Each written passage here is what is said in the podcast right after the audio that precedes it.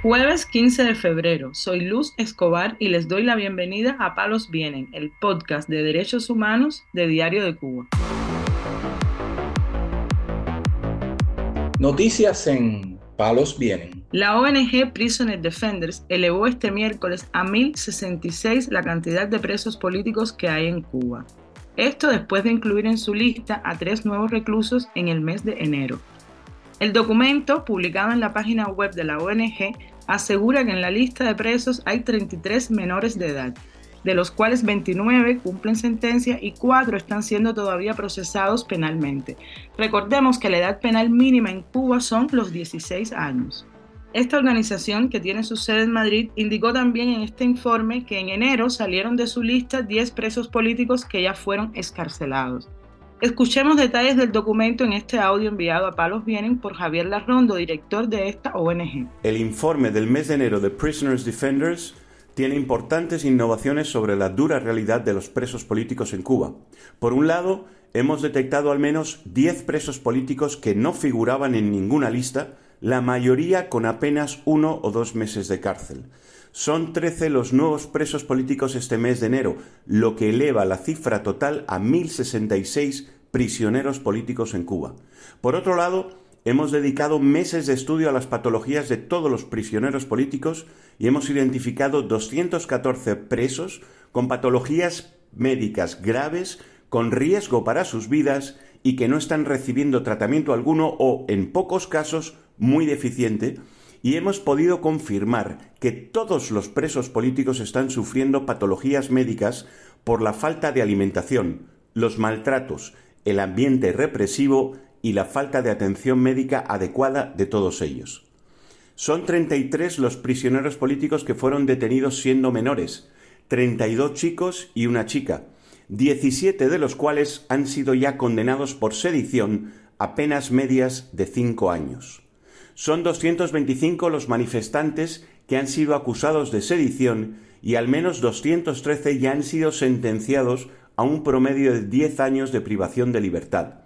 La cifra de mujeres prisioneras actualmente es de 114 mujeres que siguen aún con autos y condenas políticas y de conciencia, incluyendo varias de género trans que están en prisiones de hombres sufriendo violaciones y situaciones de máxima represión. De nuestra lista, 831 son convictos de conciencia, 199 son condenados de conciencia y 36 son casos de otras tipologías de presos políticos. La Rondo señaló además que salvo en el Parlamento Europeo, el Ejecutivo de la Unión Europea y los países que la integran mantienen el silencio ante la barbarie que viven los cubanos. Para la Rondo, la responsabilidad de esto la tiene España, el país que controla en la Unión Europea la política hacia Cuba. Y según su valoración, está ahora sometida al yugo electoralista de partidos, históricamente afines al régimen cubano. Palos Vienen, el podcast de derechos humanos de Diario de Cuba.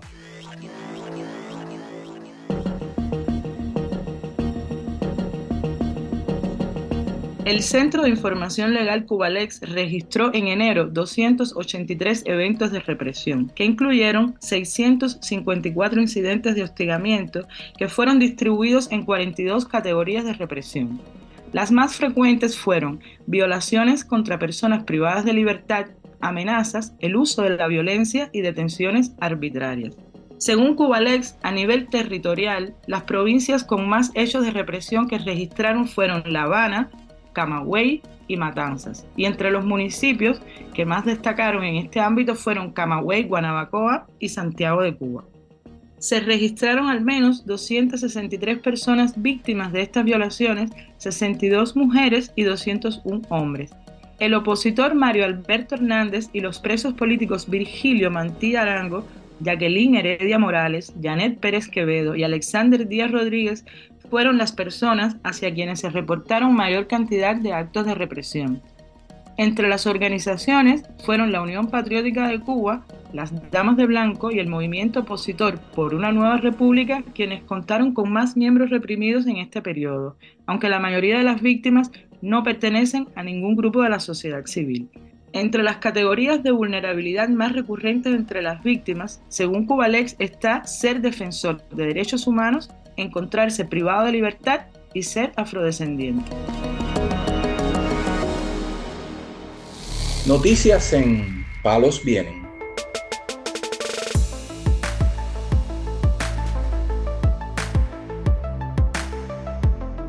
Cerramos con una denuncia desde la prisión de máxima seguridad Combinado del Este en La Habana. Los presos políticos del 11J José Luis Castillo de la Torre y su hijo José Luis Castillo Bolaños realizaron una llamada al Centro de Relatores de Derechos Humanos y fue publicada por Martín Noticias. En ella contaron sobre la difícil situación en que se encuentran. Escuchemos. Aquí de 11 y 12, somos los de la UNERA. Me negaron la mínima por gusto. Aquí no hay atención médica. Yo soy asmático, nunca me han dado un salario sol.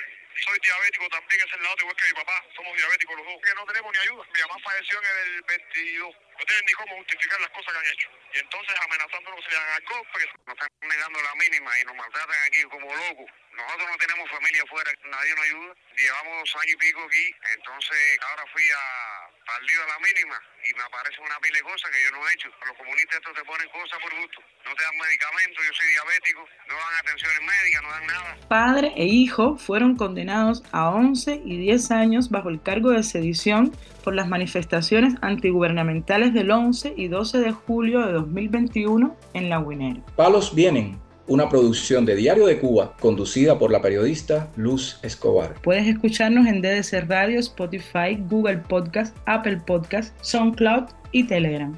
Hablar de derechos humanos en Cuba puede ser una mala palabra, pero mañana volvemos con otras noticias. Esto es Palos Vienen, el podcast de derechos humanos de Diario de Cuba.